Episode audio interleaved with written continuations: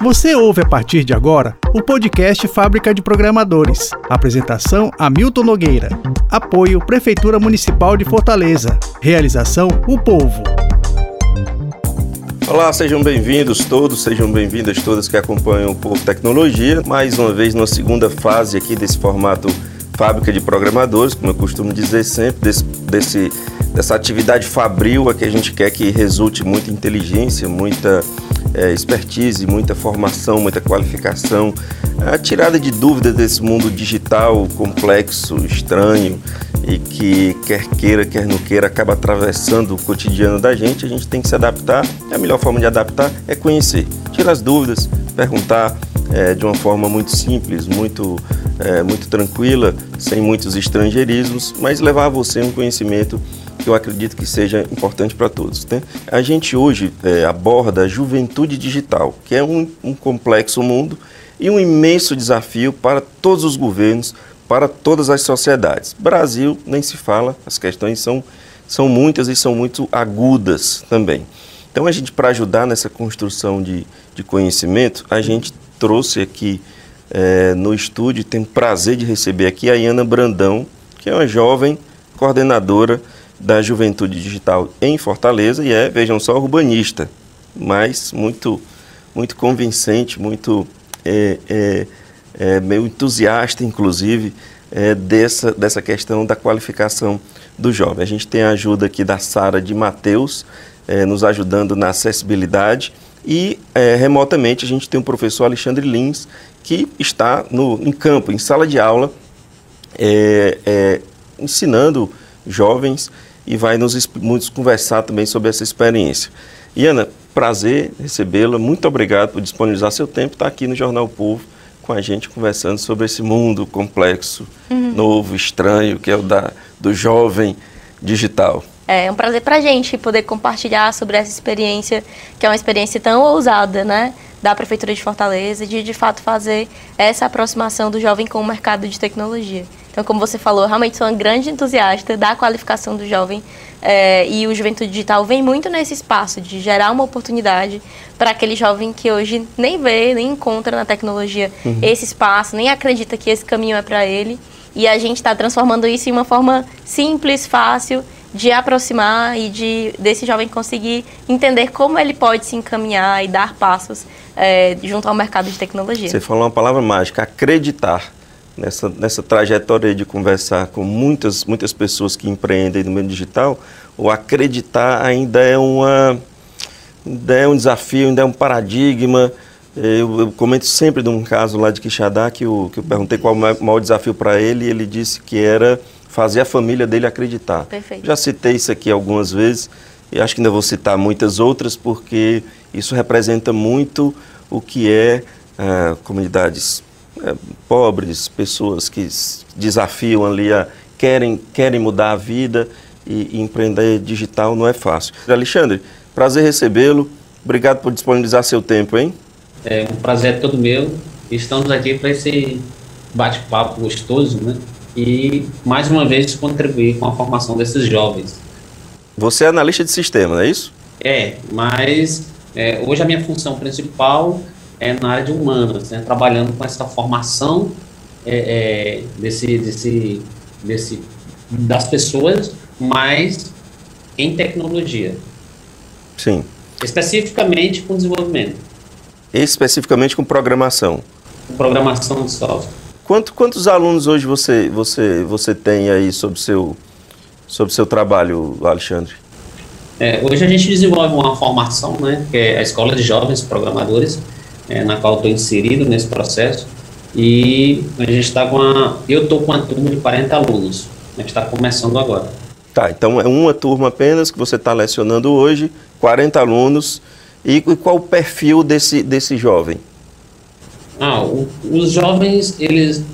É, a boa parte dos jovens são jovens que, que é, moram na periferia de Fortaleza, né? uhum. é, jovens entre 15 e 29 anos. É, já temos algumas pessoas que já, já, já estão cursando uma graduação E temos também, interessante, que dentro desse processo, dentro da, da, das turmas, né, da, da, essa não é a primeira escola de jovens programadores, mas dentro dessa turma se repete o fato de que nós temos alunos de outras áreas. Sim. Então, assim, é, para o processo de é, exercendo esse processo de migração. Uhum. Ah, a gente, a gente tem gente da biologia, a gente tem gente da história, a gente tem gente do teatro, a gente tem gente da música. Uhum. Então você vê como esse esse universo da tecnologia, né, é, hoje em dia é, expandido e acentuado com a com a pandemia, é, tem tem tem se expandido de uma forma em que outras áreas as pessoas conseguem enxergar a necessidade né, do, do desenvolver software e estão migrando, Uhum. né, estão procurando. É como eu costumo dizer em sala de aula. É, se você não vai passar pelo desenvolvimento de software, não vai passar por programação, não vai, não vai passar por essa tecnologia é, que é a criação de software, em algum momento da tua trajetória ela vai passar. Né? Ela já está passando. Se ela não vai ser o, o fim, em algum momento da tua trajetória acadêmica ou profissional, ela vai ser um meio. Uhum. Né? Uhum. Como você mesmo é, já citou em outro momento, falando de análise de dados, né? É, hoje, o, muito, muitas áreas, né, principalmente os meninos que estão é, começando uma faculdade, eles já têm essa noção que precisam estudar essas linguagens, esses softwares, para fazerem trabalhos futuros, né? É.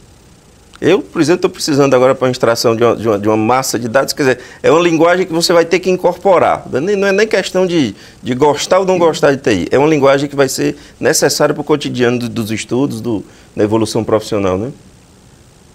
É, exatamente. E a, a, Prefeitura de Fortaleza, né, com esses projetos, hum. está antenada no processo. Né? É, a gente, a gente aborda, é, é, Iana, o, o, o Juventude Digital como, como um recorte de mercado, como um recorte humano, humanístico, como uma parcela da, da, da, população que precisa de uma atenção por questões socioeconômicas, etc. E, coincidentemente, é o, é o, é o, é o nome do programa de Fortaleza. Eu queria que você explicasse no que consiste o programa.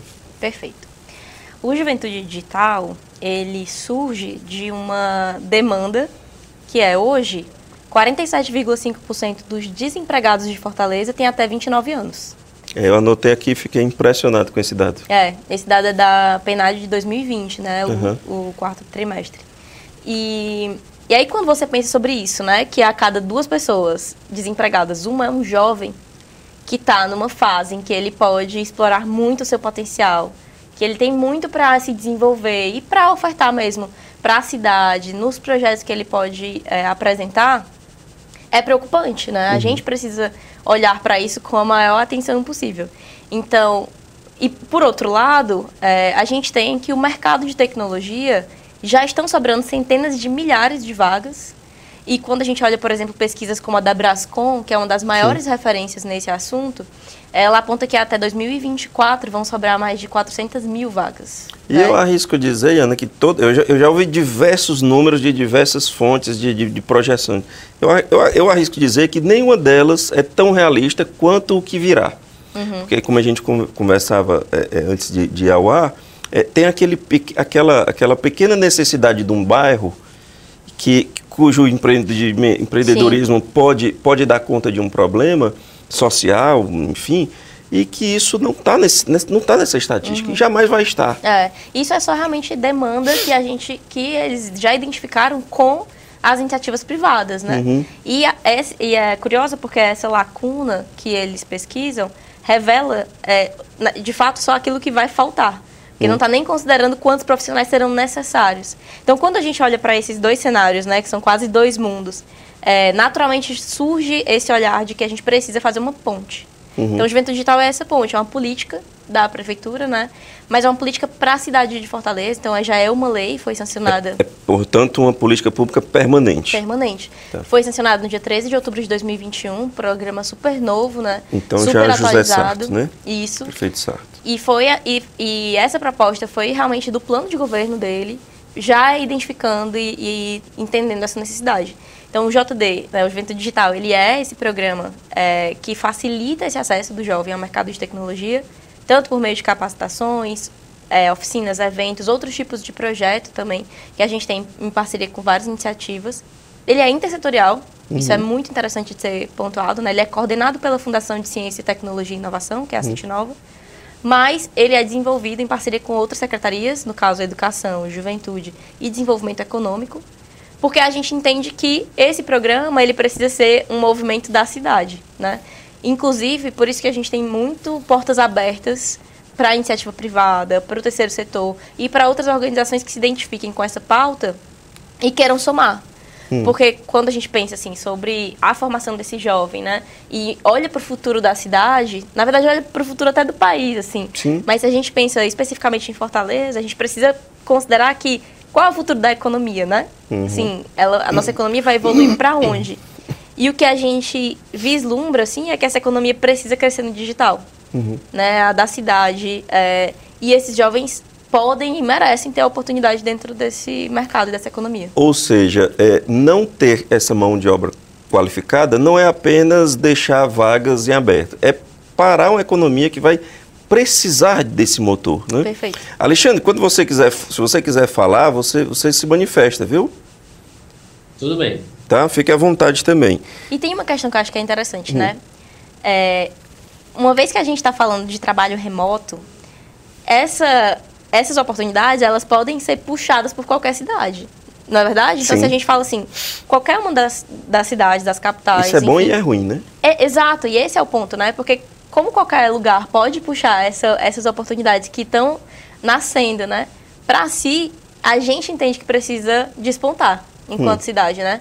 E precisa trazer essas oportunidades de mercado para Fortaleza. Se porventura Fortaleza, que já é, uma, um, um, já é um ponto privilegiado geograficamente, né? Por conta do, do, do hub de, de, de, é, de conectividade no mundo, se porventura consegue ser um exportador de programadores, não necessariamente vai ser ruim. A gente não vai poder ter aquele lamento, viu, Alexandre? Não sei se você concorda, aquele lamento de que ah, a gente desenvolve os talentos eles vão embora. Não necessariamente. Se a gente ficar conhecido como grandes, grandes formadores dessa mão de obra, elas podem trabalhar aqui, inclusive Sim. trazendo divisas para cá. Perfeito, é isso aí. É isso, Alexandre? É, inclusive, exatamente. Inclusive, amigo, Hoje a gente já tem uma fatia de, de, de jovens que começaram né, e estão trabalhando de, de forma remota em Fortaleza e ganhando em euro. Sim. Né, prestando serviço. Eu acho assim.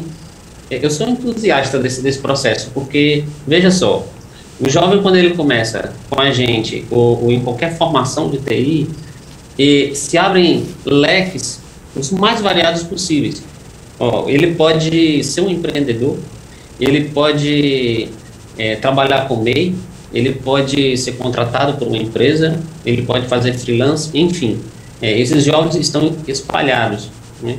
E uma, uma necessidade muito grande também lá fora, e eles estão sendo contratados. Veja só, hum. você trabalhar numa cidade, como você disse, né? uma, uma, uma cidade como Fortaleza, né? que, que já é uma referência, estrategicamente, ali, geograficamente falando, uma cidade é, paradisíaca, e você morar nessa cidade maravilhosa, e você ganhar em euro e trabalhar com programação, é, é fantástico.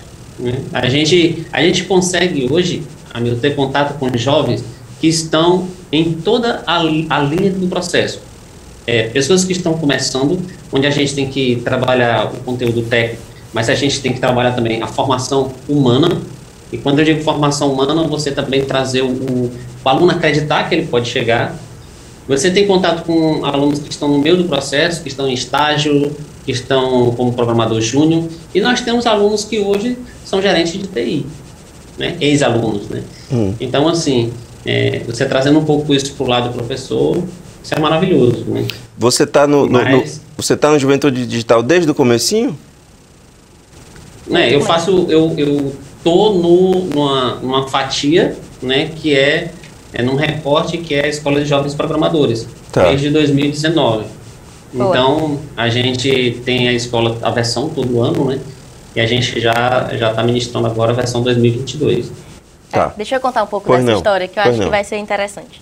É, a prefeitura, ela já tinha algumas iniciativas em secretarias diferentes e com uma escala pequena, Hum. Que é que estava conectada com essa questão da formação para tecnologia. Mas que não, não conversavam entre si Exato. necessariamente. Então elas não só elas não conversavam entre si, mas não existia uma estratégia para elas. Hum. E, e aí esse programa ele vem realmente para tanto unificar quanto expandir. Então, por exemplo, quando é, quando Alexandre comenta, né, que a gente tinha essa escola, ela acontecia uma vez por ano.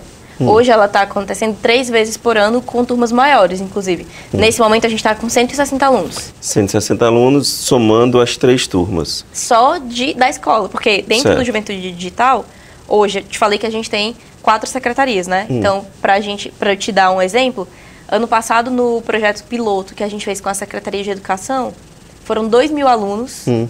Que na, no nono ano da rede pública, nas suas escolas, nas salas de inovação, Hum. é, que a SME instalou em, em várias escolas, e esse número está crescendo, que são equipadas com computadores e tudo mais. A gente fez uma formação para esse aluno de nono ano é, sobre lógica de programação. Então, eles Hum. Estavam ali, ainda na escola, aprendendo. é, e esse foi um projeto super pioneiro, é a primeira vez que aconteceu aqui. Uhum. Mas estavam ainda na escola, aprendendo qual é, qual é realmente, como é que eu uso um if, né, um operador.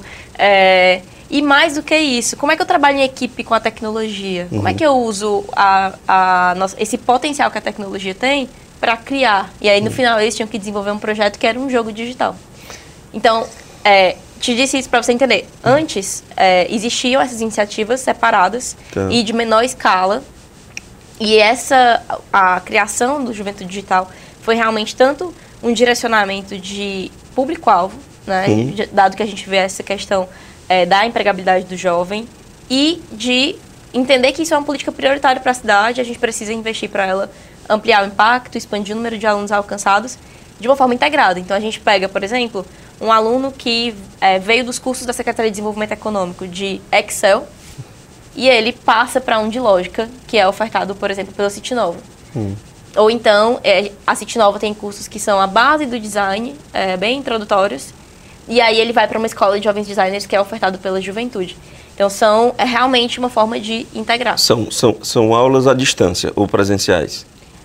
A gente tem os três modelos. Hum. Tem, a gente tem formações que são presenciais, como essa que eu comentei, que acontecem na escola. Uhum. A gente tem o formato online, por exemplo, a escola de, de jovens programadores e a escola de jovens designers.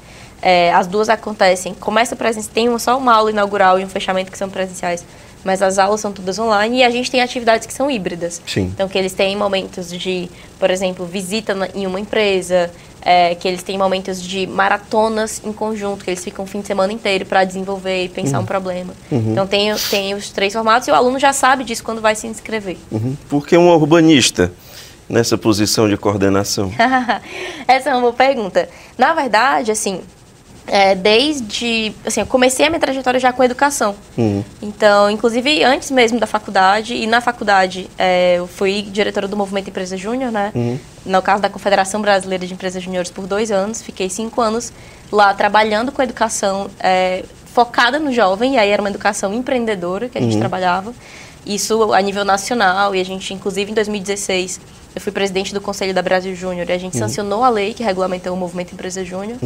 Então, desde então, eu me encantei realmente pelo potencial que a educação tem, especialmente para os jovens, né? É, depois disso, eu trabalhei na Fundação Estudar, que é uma das maiores ONGs né, do Brasil, e também olhando para o desenvolvimento é, dessa juventude, né, que são os líderes da Fundação Estudar.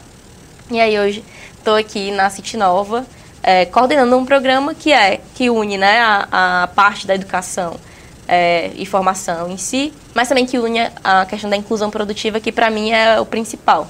A gente conseguir direcionar esse jovem para o mercado. Eu perguntei isso porque as cidades têm muitos problemas a serem resolvidos. Sim. Eu tenho, tenho uma predileção por ver a tecnologia mexendo na cidade, sabe? Eu- eu- é um organismo vivo que eu, que, eu, que eu gosto e queria ver algu- alguns problemas serem resolvidos. Alunos sendo instigados a resolver problemas citadinos. Esse é um ponto ótimo. A gente, é, ano passado, um dos projetos que a gente fez, né, a gente lançou três eixos ano passado e esse ano lança mais dois. Desses três eixos que a gente lançou, um foi o de jogos. E nesse eixo de jogos a gente fez um projeto em parceria com o Sebrae, foram 400 jovens que participaram. E o primeiro momento desse, desse projeto era, foram três dias presenciais é, em um dos cucas da gente, que esses jovens tinham uma problemática e era que estava correlacionada com Fortaleza 2040, então eles tinham que Sim. imaginar a cidade do futuro, né? Uhum. E fazer um projeto de jogo que estivesse relacionado com essa, com essa questão, né? O que, que eles imaginam que é a cidade do futuro? Então a gente mandou para eles o plano, para eles pensarem, e trouxe, por exemplo, uma das temáticas que é super importante, atual e, e, e para o futuro, que é lixo, né? Uhum. É, inclusive a equipe que tirou o terceiro lugar nesse projeto, no final tinha uma competição, né? Que, é, é um, que eu te falei, que era uma competição que os três melhores eram premiados em dinheiro uhum. para continuarem seus projetos. E o terceiro lugar é, foi uma equipe que fez um jogo muito interessante, depois eu mando para você dar uma olhada. Certo. É, que os pontos turísticos da cidade tinham sido tomados por lixo. Hum. E aí eles viraram vilões do jogo, né? Hum. Então o personagem principal ele tinha que estar tá ali jogando e lutando contra esses vilões é, até que eles virassem, é, voltassem ao seu estado normal. Ou seja, ótimo para se colocar para crianças jogarem é. e assim jogarem e assim ensinar o que fazer ou não com lixo. É isso. Então a gente teve uma série de, de, de jogos mesmo que foram criados e eles estavam, em alguma forma, conectados com a cidade, né? E a gente sempre procura muito é, essa questão do pensamento crítico e do engajamento deles enquanto cidadãos. Então, na verdade, eu acho que até assim, o próprio contato e a conexão com um projeto que é da prefeitura, onde eles saem é, felizes, né, uhum. engajados uhum. e gratos por, por, essa formação, e isso é muito verdade, assim, no geral, os alunos gostam bastante da, do projeto, uhum. É, isso já gera um senso muito grande, né, de cidadania, assim, sim, de você sim. olhar e, e, estar ali se relacionando, inclusive com outras pessoas é, que são da sua comunidade ou, enfim, que são, que são, que de alguma forma também são interessados, como você, né? E a gente vai criando é, um grupo muito positivo, assim, de jovens que estão se importando com tecnologia, estão se importando com a sua carreira e estão se importando com a nossa cidade. Perfeito. Alexandre, me fala um pouquinho sobre, sobre método de sala de aula, com o, o que você aborda, como aborda. E eu acho muito interessante a questão da, da lógica de programação, porque ela não serve somente para o desenvolvimento, ela serve para abstração, né? Ou seja, ela é uma riqueza é, para além do que está ali, do que está é, anunciado, digamos assim. É, é verdade. É, é interessante uma, você falar isso. Uma, uma redação precisa ter lógica, né? Começo, meio e fim. Uma redação, redação, é, um, um conto, uma crônica, precisa ter uma lógica. Exato. É interessante que na nossa aula de ontem a gente abordou abstração, né? E assim, é, uma coisa, no que vocês estavam conversando aqui, eu estava observando, é, me veio essa, essa lembrança, né, de que o jovem é impressionante como a arte de programar, quando ele começa a desenvolver alguma coisa, como é gostoso ver ele exercendo um certo protagonismo, hum. né? Porque ele dá ordem à máquina. Então, assim, é, eu, eu fiz parte de uma geração, faço parte de uma geração onde o professor ele era o protagonista. Né? O professor era o sol. Ele chegava, dava a sua aula e se o aluno fizesse uma pergunta um pouco fora do contexto, muitos presenciei várias vezes professores falando ah, depois a gente vê isso, depois é. a gente conversa sobre esse assunto, vamos voltar para o assunto da aula. Né? Hoje em dia, o, o, há, há tempos que a educação vem passando por esse processo de mudança, onde o professor deixa de ser o sol e ele passa a ser um mediador. Né? Então, é, quando a gente assume essa posição com excelência de mediador, a gente, ao mesmo tempo, traz o aluno com protagonismo. Né? Então, é, dentro de sala de aula, a gente procura conciliar tudo isso. Né? O, o, o eu protagonista e as, as funcionalidades, né, as estruturas de dados, o conteúdo técnico necessário para se desenvolver o software. Uhum. Então, é, outra coisa muito legal que funciona bastante é que quando você abstrai e que você dentro de sala de aula você faz como dizem é, as pessoas, como dizem os jovens, né?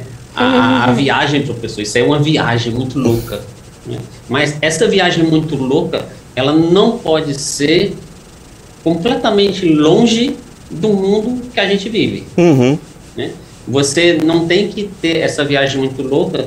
Eu falo para os alunos, é, de uma forma é, sobre o mundo que nós vivemos. A gente tem que inserir dentro do mundo que a gente vive. Então, quando você fala em metodologias de aula, a gente procura trazer exemplos do cotidiano, né, e inserir eles dentro do processo, né, tanto na fala, como também a gente, como o nosso curso é online, então a gente pede para eles compartilhar a tela, para que eles, ah, me mostre como você fez esse software. Então, é bem interessante o processo. Eu lembrei agora do, do poeta pernambucano Ali Salomão. Pés firmes no chão, mas que a cabeça voe. Essa contradição aí tem que, tem que existir nesse mundo digital é, que tem abstrações, problemas abstracionais, né, abstratos, mas consequências reais. É, Alexandre, é, você falou no, no, começo da nossa conversa, você falou sobre formação humanística. Da, é possível trabalhar isso também? Como é que, como é que não, em algo tão técnico se, se, se de uma forma transversal ali aborda é, crescimento, questões humanísticas, enfim? Rapaz, esse é um grande desafio até pessoal né? Hum. Mas eu acho assim, passa por vários processos, sabe? Hum. É, a, a, minha opinião pessoal, eu, eu acho que hoje é, é, o professor de TI, o professor de tecnologia, ele carrega uma responsabilidade muito grande. Porque veja só você, não é um problema só do professor de TI, mas vamos lá. Se você tem uma, uma, uma instituição, uma faculdade particular em Fortaleza, que dá o curso de arquitetura, Hum. Esse, é, você vai encontrar professores maravilhosos de arquitetura, da curso de é, ciências da computação, você vai encontrar professores maravilhosos dentro do seu eixo. Hum. Agora, é, a pergunta é: será que todo mundo teve uma, uma, uma formação pedagógica? Será Bem que difícil. todo mundo consegue entender a docência na sua totalidade? Então, o processo de formação, é, é essa, essa humanização dos nossos alunos com a tecnologia passa primeiro por essa formação do professor, uhum. né? em que ele é, é, carregue consigo a responsabilidade de, de se humanizar, que ele carregue a responsabilidade de, de uma formação pedagógica para que ele possa entender o sujeito. Né? Uhum.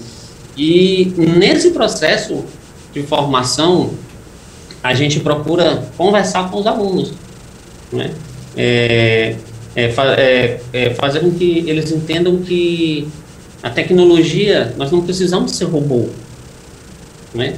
Nós, a tecnologia é uma ferramenta para se alcançar os meios. Mas a gente não precisa estudar tecnologia especificamente, começar por tecnologia. É preciso a gente ter uma visão macro de um processo X para que a gente use a tecnologia para resolver determinados problemas. E esses, e essas, esses processos macros, ele envolvem muito humanização, né? É, eu queria só, é, você citou um autor, né? Eu Sim. queria falar do, do Steve Jobs, que eu lendo a biografia dele, e ele falava o seguinte, eu tenho dois problemas na minha vida. Hum. É, eu adoro humanas, mas eu amo tecnologia, né? Eu amo as exatas. Então, o que, é que eu vou fazer da minha vida? Eu acredito que isso é, é a dúvida de muitos, muitas pessoas hoje. E aí o Steve fez o seguinte, ele desenhou duas circunferências, né? E apontou o dedo e disse que eu vou aqui para interseção. Uhum. Então, é, a gente procura trabalhar nesse sentido também.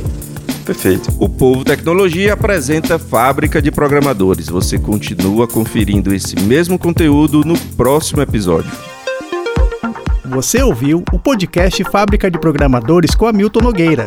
Apoio Prefeitura Municipal de Fortaleza. Realização: O Povo.